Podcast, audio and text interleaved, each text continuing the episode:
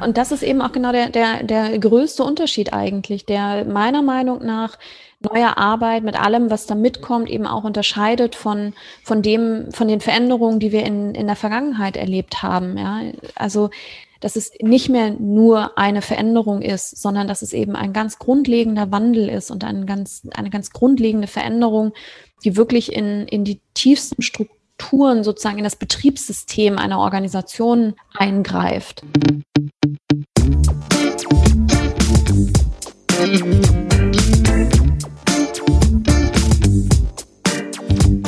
Wir wollen in einer Welt leben, in der Vielfalt herrscht und sehen im digitalen Wandel die Chance, diese Vision zu verwirklichen.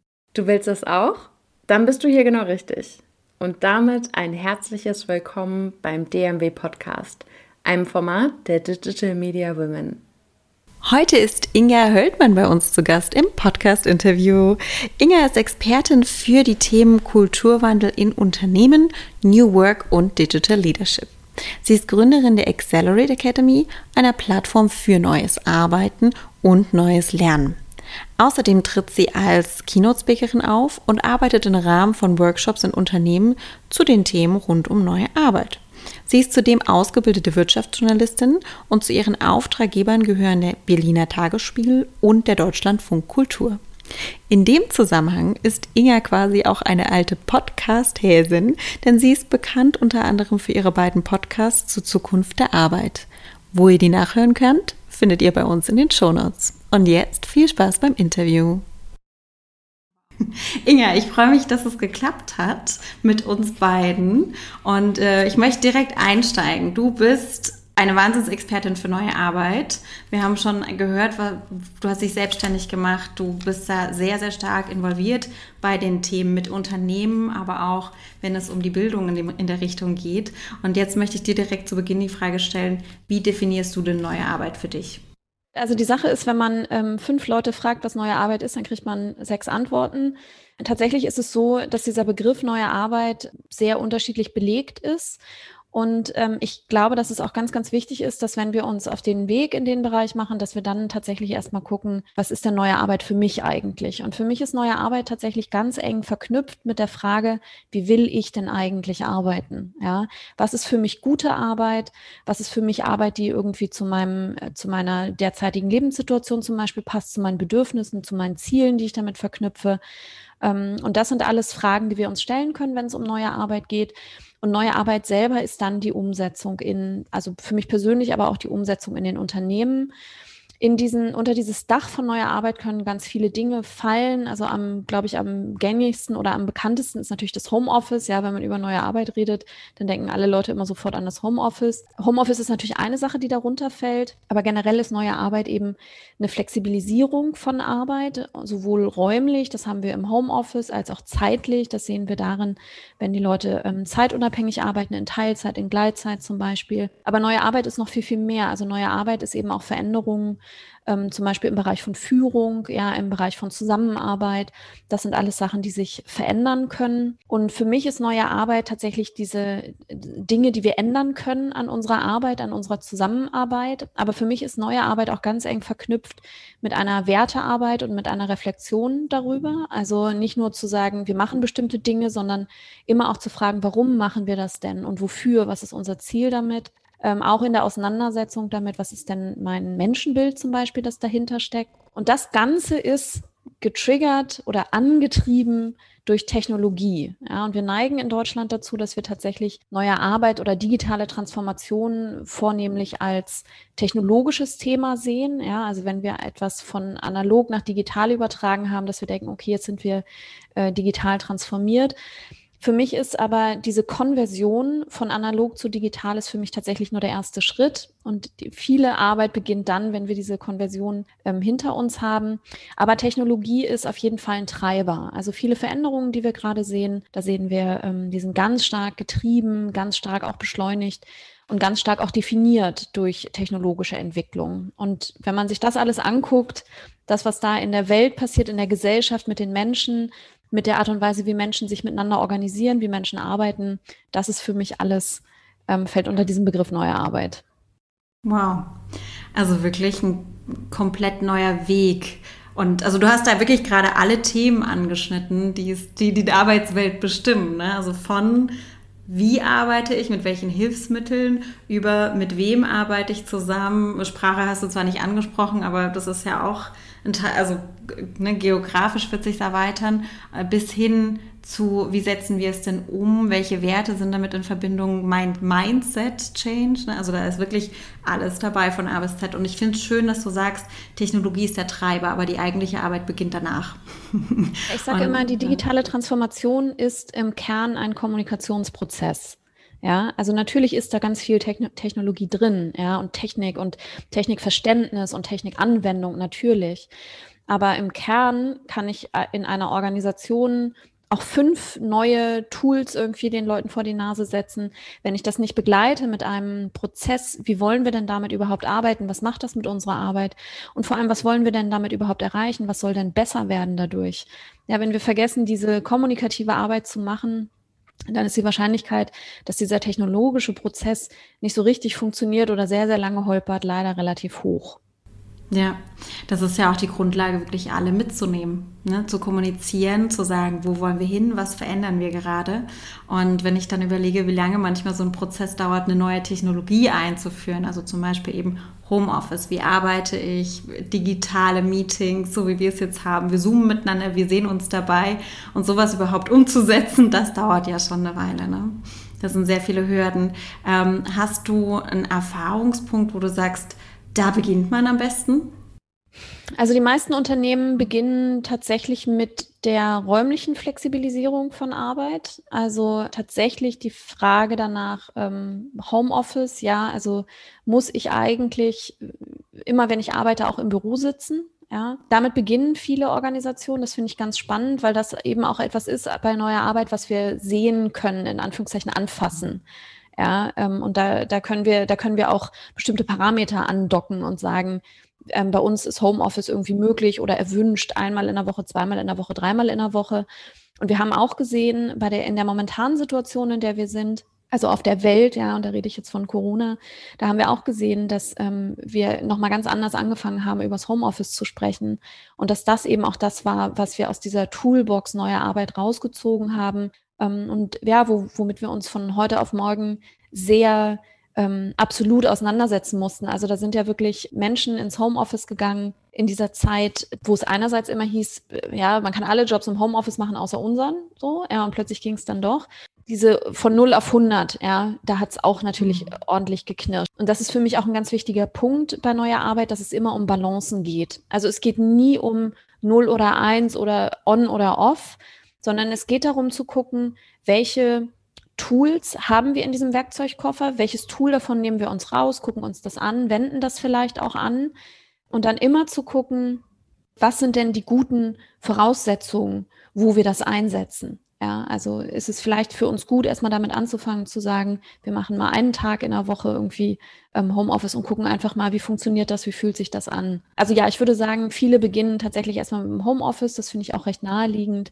Aber wir sehen eben auch in dem Moment, wo wir dann im Homeoffice sind, da fangen wir dann auch sofort an, über Zeit zum Beispiel zu sprechen. Ja, wenn ich im Homeoffice bin, muss ich denn dann eigentlich genauso wie im Büro erreichbar sein, ja, von 9 to 5? Oder habe ich dann, gibt es dann nicht auch Gründe, die dafür sprechen, ähm, da tatsächlich ähm, auch damit anders und flexibler umzugehen. Ja, und dann hast du jetzt in der Zwischenzeit häufiger angesprochen das Thema Kommunikation. Ich höre auch raus, der gesunde Wandel, ne, also Schritt für Schritt äh, eine Bedarfsanalyse auch vorzunehmen. Wo können wir denn, also wo brauchen wir den Wandel in die neue Arbeit? Wo tut uns das gut als Unternehmen? Wir haben im Vorgespräch auch viel über Prinzipien gesprochen. Siehst du Prinzipien, wo du sagst, das sollte auf jeden Fall angewendet werden, um diesen Wandel auch gesund voranzutreiben? Ich glaube, ganz wichtig ist immer die Frage nach den Zielen, die wir damit erreichen wollen. Also neue Arbeit ist ja kein Selbstzweck. Ja, neue Arbeit heißt ja nicht, wir machen jetzt irgendwie neue Arbeit, weil alle sagen, das muss man jetzt machen, ja, weil da irgendjemand ist, der erzählt, wenn ihr euch jetzt nicht verändert, dann gibt's euch irgendwann nicht mehr. Oder neue Arbeit zu machen, weil, na, das macht man ja halt irgendwie gerade und irgendwie wollen die Leute das ja auch. Ja, also das sind ich meine, das ist ein besserer Ausgangspunkt ähm, natürlich, als zu sagen, damit will ich nichts zu tun haben. Aber das ist eigentlich nicht Sinn und Zweck von neuer Arbeit. Neue Arbeit ist immer mit einem bestimmten Ziel verbunden. Und dieses Ziel kann an unterschiedlichen Dingen andocken. Das Ziel kann entweder am Menschenbild andocken und sagen, ich möchte, dass die Menschen anders arbeiten. Ich möchte, dass die Menschen auf eine bessere Art und Weise arbeiten, dass sie auf eine Art und Weise arbeiten, die sie flexibler oder selbstbestimmter macht, die ihnen gut tut. Ja. Neue Arbeit kann aber auch an einer anderen Stelle andocken und das tut sie meiner Meinung nach auch. Und das ist die Frage danach, die Frage nach Innovationsfähigkeit zum Beispiel. Ja, die Frage nach Vielfalt. Also Vielfalt und Innovation ist für mich ganz eng verknüpft miteinander.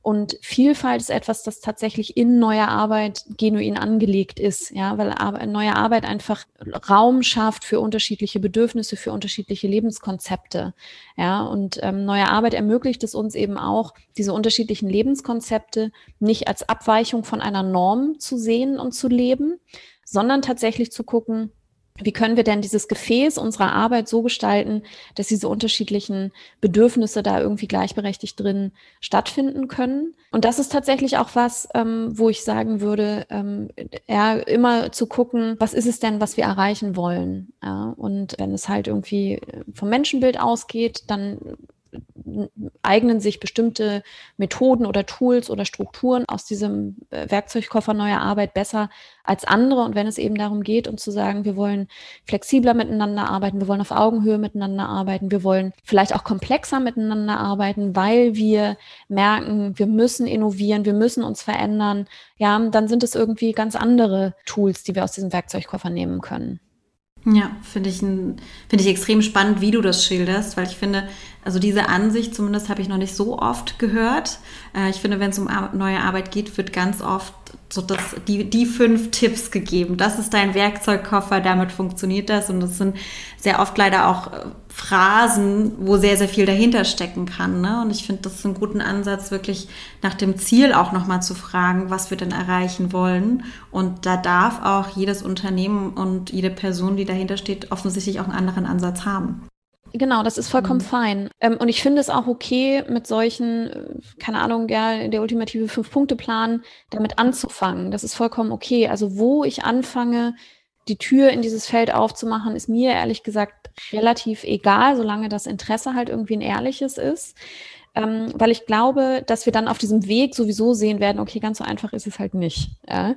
Ähm, die einzige Gefahr, die ich bei solchen Versprechungen sehe, ist, dass man eben da reingeht mit der Idee, dass das halt irgendwie ein Prozess ist, den man mal eben so umsetzen kann und dann eben unterwegs einem einfach die Puste und die Kraft und vielleicht auch die Ressourcen ausgehen. Aber ansonsten finde ich es vollkommen okay, auch erstmal zu sagen, wir fangen erstmal an und gucken und gucken auch so ein bisschen, wo führt uns der Weg hin, was fühlt sich vielleicht auch gut an. Das ist meiner Meinung nach sogar ein etwas new workiger Ansatz, der auch dieser Komplexität Rechnung trägt, als sich hinzusetzen und zu sagen, wir machen jetzt irgendwie den perfekten äh, Plan, ja, den perfekten Projektplan und den setzen wir dann von A bis Z um ähm, und dann am Ende haben wir halt irgendwie New Work. Also das ist, da merken wir auch, dass diese Strukturen, ähm, wie wir Projekte oder Veränderungen in der Vergangenheit geplant haben, auch dieser Komplexität gar nicht mehr unbedingt gerecht werden. Also neue mhm. Arbeit heißt nicht nur bestimmte Dinge zu tun, sondern eben auch über diesen Weg zu reflektieren und zu gucken, diese Straßen dahin, ja, vielleicht passen die gar nicht mehr zu dem, was wir eigentlich erreichen wollten und wie wir auch in der Vergangenheit solche Veränderungen eingeführt oder begleitet haben. Mhm. Ja, das muss auch erstmal gelernt sein, die Agilität und, und Flexibilität auf dem Weg zu bewahren ne?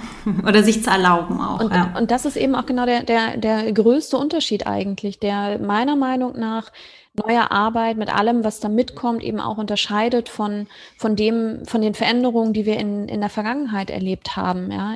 Also, dass es nicht mehr nur eine Veränderung ist, sondern dass es eben ein ganz grundlegender Wandel ist und ein ganz, eine ganz grundlegende Veränderung, die wirklich in, in die tiefsten Strukturen sozusagen in das Betriebssystem einer Organisation eingreift. Ja, und deswegen ist neue Arbeit geht natürlich einher mit, wir wollen uns irgendwie wohlfühlen bei der Arbeit, wir wollen anerkannt und gewertschätzt werden, ja, also diese etwas weicheren Faktoren, wo dann ja oft, naja, ihr mit eurem Kicker und eurer Mate, Ähm, das ist das eine, ja. Aber das andere ist trotzdem, und das darf man auch nicht vergessen, neue Arbeit ist tatsächlich ein ganz tiefgreifender Veränderungsprozess, der lange dauern kann und der auch sehr, sehr schmerzhaft sein kann und wo auch unter Umständen Menschen einfach dann das Unternehmen verlassen, weil sie sagen, da bin ich noch nicht oder da will ich auch nicht hin oder das ist nicht meins oder keine Ahnung, ja. Also mhm. das ist halt immer, wenn sich solche tiefgreifenden Veränderungen vollzogen haben, wenn sich Organisationen verändert haben, dann gab es eben Menschen, die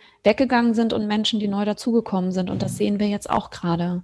Also es ist ähm, nicht, es ist kein Ringelpiez mit anfassen, sondern es ist tatsächlich eine ganz tief liegende, tiefgreifende Veränderung, die wir da sehen, die ähm, Organisationen im besten Falle dann eben fit macht, um in einer hyperkomplexen, sich schnell wandelnden Umwelt zu bestehen.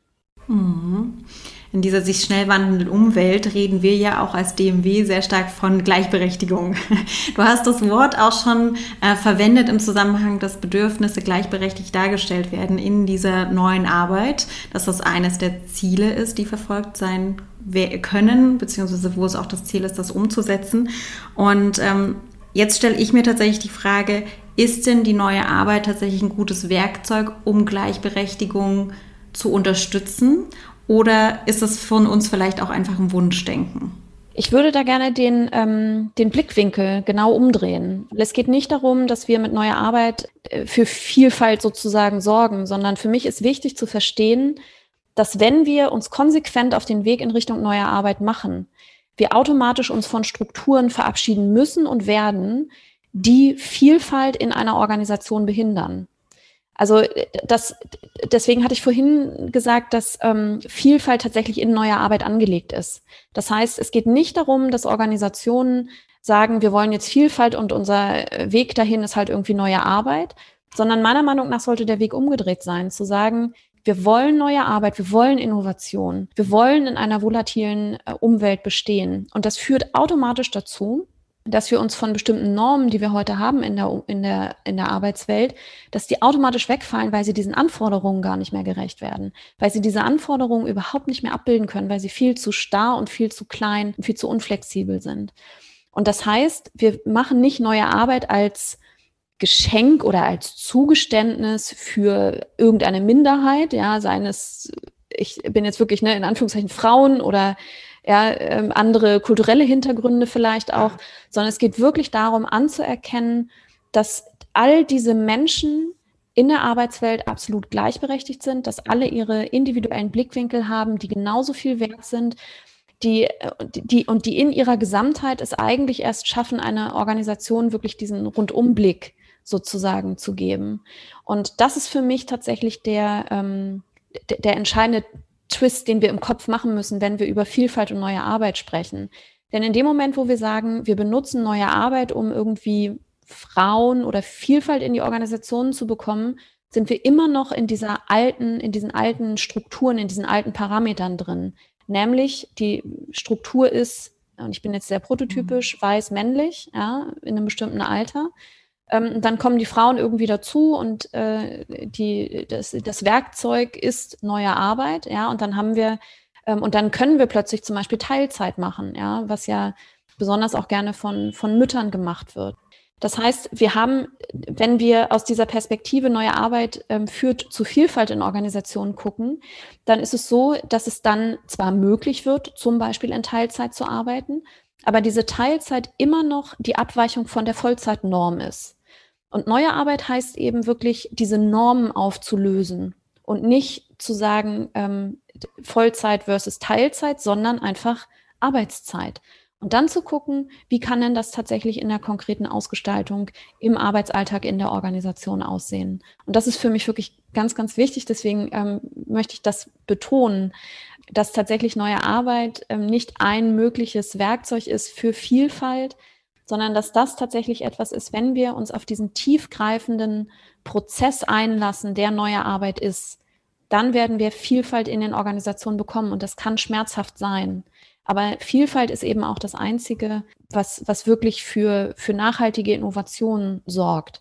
Und deswegen sage ich auch immer, dass im Kern von digitaler Transformation, ja, also wiederum weg von diesem technokratischen Blick auf die Dinge, dass im Kern von digitaler Transformation tatsächlich der Mensch steht und dass im Kern von neuer Arbeit steht, den Menschen wieder in die Organisation zu holen, den Menschen mit seinen Bedürfnissen, den Menschen mit seinen Fähigkeiten und nicht zu gucken, wir haben hier eine Aufgabe, wer kann die erledigen, sondern tatsächlich zu gucken, was kann dieser Mensch, ja, was bringt der mit über seine Jobbeschreibung hinaus und wie können wir das in der Organisation in Schwingung bringen für Dinge, die wir vielleicht jetzt noch gar nicht voraussehen können, ja, aber die in Zukunft dann relevant werden.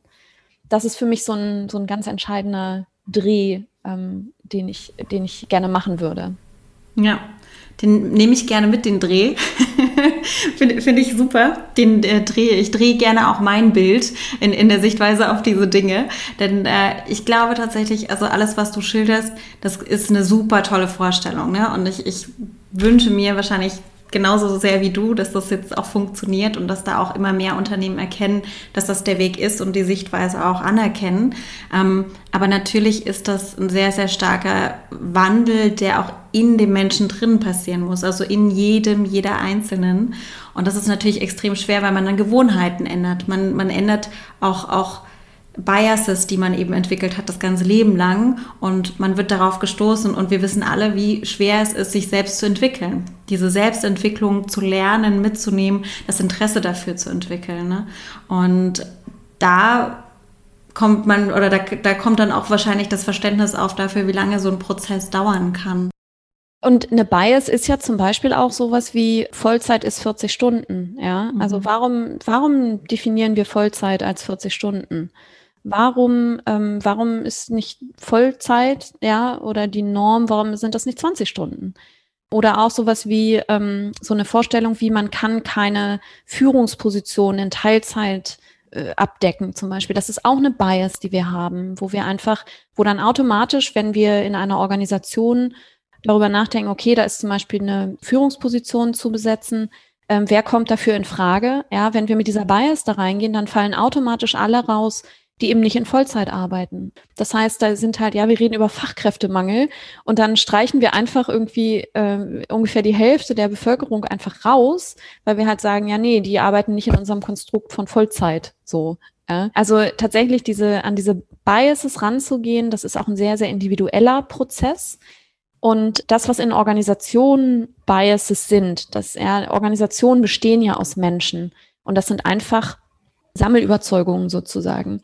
Und das bedeutet auch, wenn wir halt wirklich da genauer drauf schauen, dass neue Arbeit nicht etwas ist, was wir prozessual oder strukturell in eine Organisation bringen können, sondern was tatsächlich immer bei den einzelnen Menschen andockt. Und dass neue Arbeit in ihrem Innern tatsächlich eine Veränderung, eine ganz individuelle, persönliche Veränderung ist, die dann eben ausstrahlt in die Organisation, in die Arbeit.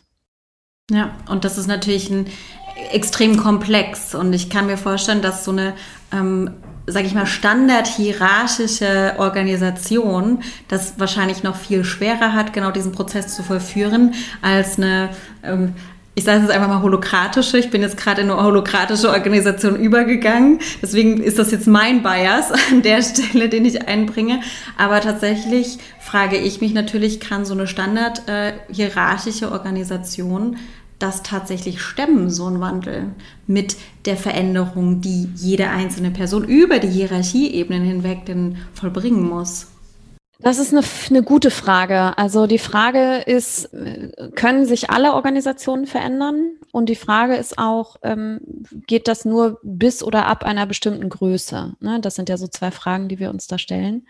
Das äh, kann ich nicht beantworten. Ähm, ich glaube auch nicht, dass wir das wissen können, weil es immer von den Menschen abhängt, weil es davon abhängt, ähm, wie die Kultur ist, aber auch wie sich die Kultur verändert in, im Zuge dieser Prozesse. Das ist das eine. Und ich glaube aber auch, dass wir tatsächlich vor großen Umwälzungen stehen, was Märkte angeht. Also ich glaube tatsächlich, dass wir sehen werden, dass Unternehmen mit diesen Veränderungen nicht zurechtkommen oder nicht schnell genug hinterherkommen, wo man vor 10 oder 20 Jahren noch gedacht hätte, die sind unzerstörbar, ja, die sind unersetzlich auch, ja, too big to fail, ja, also die, wir können uns unsere unsere Wirtschaftslandschaft, unsere Unternehmenslandschaft in Deutschland gar nicht vorstellen ohne diese Unternehmen. Und wir werden das sehen und wahrscheinlich auch nicht in allzu ferner Zeit. Also tatsächlich, es sind schmerzhafte Prozesse. So und so mhm. wie die, wie die Veränderungen da draußen stattfinden, das ist einfach eine Sache, ähm, wo, wo auch jedes Individuum sich mit auseinandersetzen muss. Ja? Was ist denn eigentlich mein, mein Platz sozusagen? Und ich glaube auch, dass wir uns daran gewöhnen müssen, dass unser Platz in dieser Gesellschaft, in diesem Wirtschaftssystem als arbeitende Individuen, als arbeitende ähm, Personen eben nicht mehr unbedingt ein, in einem Unternehmen in einer Rolle sein wird, sondern und deswegen ist für mich neue Arbeit auch so eng mit neuem Lernen verknüpft. Es geht wirklich darum zu gucken, wie kann ich mich als Individuum auf, auf diese Arbeitswelt vorbereiten? Wie kann ich als Individuum durch diese Arbeitswelt hindurch navigieren? Und wann ist mein Platz wo? Und wann ist es vielleicht auch an der Zeit, ähm, eine Organisation dann auch wieder zu verlassen? Und das sehen wir auch schon, dass das passiert, dass die Verweildauern in den Organisationen immer kürzer werden. Und das ist natürlich eine, eine Entwicklung, die wird weitergehen. Ja, und das ist eine super Überleitung nochmal zu der Frage, auch was kann ich denn tun für mein Unternehmen? Also wenn ich merke, ich stoße da gerade an Grenzen, aber es würde meinem Unternehmen, meinen Kollegen, meinem Team auch gut tun, diesen Blickwinkel zu verändern. Dann kann ich natürlich jetzt sehr, sehr viel reden. ich kann sagen, oh, das wäre doch toll. Aber man merkt natürlich auch, dass Veränderung schwer ist und, nicht sich, und sich nicht jeder sehr leicht damit tut, gerade diese Veränderungen und derartige Kommentare und Vorschläge anzunehmen. Also ich glaube manchmal, wenn man die Person ist, die gerade so einen Prozess anstoßen möchte, dann rennt man auch schnell gegen die Mauern und äh, die, die Menschen, die eben blockieren und das an der Stelle nicht haben wollen. Ne? Wenn man aber trotzdem, man will ja nicht jedes Mal dann direkt das Unternehmen verlassen. Also was kann ich dann tun, um für mich selber nicht so sauer zu rennen, sondern dann die Menschen vielleicht trotzdem zu erreichen, ohne Plattitüden und ohne. Ja, das ist tatsächlich die Frage. Ne? Also mhm. wie, in welche Richtung findet Veränderung statt? Also es gab mal eine Zeit, da haben wir gedacht von oben nach unten. Ja, weil wenn die Führungsebene nicht dahinter steht und das eben auch treibt und in die Organisation reinbringt, dann ist das nicht nachhaltig. Dann, ähm, dann haben wir irgendwann festgestellt, ja, nee, aber irgendwie, wenn die Führungsebene das halt irgendwie vorgibt, sozusagen, und das aber nicht verfängt, dann steht das alles auf irgendwelchen Papieren, die dann in der Schublade liegen, funktioniert nicht so richtig dann äh, hieß es, naja, dann muss es halt von unten kommen. Ja, ähm, dann wird es halt so von unten so hoch wachsen und dann ist es auch in der Organisation so richtig tief verankert und dann ist das von Erfolg gekrönt. Ich, ich würde eher sagen, wir müssen auch da wieder so einen komplexen Blick auf die Dinge nehmen. Und zwar zu, davon auszugehen, dass Organisationen zunehmend Netzwerkorganisationen werden. Das heißt, dass, die, dass wir unter Umständen keine klaren Prozesse mehr haben, dass ähm, Kommunikation und Informationen nicht in eine Richtung oder über definierte Kanäle laufen, sondern dass jedes Individuum in der Organisation wie so ein Knotenpunkt ist, wo ja empfangend und sendend gleichermaßen. Und ich glaube, dass auch das äh, die Entwicklung sein wird, die wir sehen werden, wie sich neue Arbeit gerade auch in größeren Organisationen festsetzt oder anfängt, dass wir anfangen, das umzusetzen. Dass es tatsächlich darum geht, ähm, bei sich selber anzufangen und einfach zu gucken, wenn ich Bock darauf habe, dann gehe ich in das Thema rein, fange an, mich mit dem Thema auseinanderzusetzen und dann eben zu gucken, was kann ich denn bei mir in meinem Wirkungsraum, was kann ich umsetzen, wie komme ich an Ressourcen, wie kann ich Menschen dafür begeistern, Kollegen, Kolleginnen, aber auch Menschen außerhalb der Organisation. Also ich arbeite zum Beispiel auch mit Menschen zusammen, die sagen, ich stehe bei mir so ein bisschen auf allein auf weiter Flur, ähm, aber ich möchte trotzdem gerne Austausch haben und dann kommen die halt in meine Community und dann findet eben dieser Austausch vielleicht nicht noch nicht innerhalb des Unternehmens statt, sondern eher so an der Peripherie oder über die Organisationsgrenzen hinweg. Und das ist für mich ein ganz wichtiger Punkt, gar nicht unbedingt zu sagen, wir fangen gleich mit dem konkreten Projekt an, sondern erstmal zu gucken, das interessiert mich, was interessiert mich daran, was ist davon relevant für mich. Ähm, und dann eben zu gucken, wie kann ich, ja, wie, wie kann ich das dann über mich hinaus wachsen lassen, weil ich glaube, wenn man das, wenn man anfängt, sich damit auseinanderzusetzen, dann verändert sich automatisch der Blick auf die alltägliche Arbeit, auf die Prozesse, auf die Kollegen. Man fängt an, Konflikte anders zu verstehen, wenn man sich damit beschäftigt. Man schaut anders auf Veränderungsprozesse. Und das sind Sachen, die, und da muss ich gar nicht, äh, keine Ahnung, vielleicht ein, äh, einen Beitrag im Intranet schreiben oder so, sondern das sind Sachen, die dann tatsächlich aus mir heraus dann einfach ja, meine Arbeit verändern und dann anfangen, die Organisation zu beeinflussen. Das sind langwierige Prozesse, das kann auch durchaus schmerzhaft sein. Es kann auch sein, dass am Ende die Erkenntnis für das Individuum steht, ich habe mich jetzt hier so weit entwickelt und ich hole mir immer eine blutige Nase und ich gehe jetzt, aber das ist dann auch okay. Aber es kann eben auch sein, und das erlebe ich auch oft, dass Menschen dann irgendwie Ideen haben und sagen, ich setze das irgendwie um, dann Gleichgesinnte finden ähm, und dann einfach in den Organisationen einfach so, ich nenne das immer so stachelige Igel entstehen, also dass wir dann halt irgendwie so Punkte haben, die dann einfach anfangen, sich so zu vernetzen und dann vielleicht auch anfangen, zusammenzuwachsen. Ja, also dass wir auch da versuchen, so einen komplexen Blick auf die Dinge zu nehmen, wie sich Veränderungen in einer Organisation ähm, entwickeln und fortpflanzen kann. Das ist ein schönes Bild, der stachelige Igel. Super, ich finde, das ist ein schönes Abschlussbild. Das bleibt im Kopf und damit kann man was verbinden. Du hast sehr, sehr schöne Punkte genannt, viel Inspiration. Ich habe für mich auch einiges mitgenommen, wo ich sagen kann, ich kann jetzt persönlich auch anknüpfen. Vielen Dank dafür, Inga. Vielen, vielen Dank für die Einladung und danke für deine tollen und inspirierenden Fragen.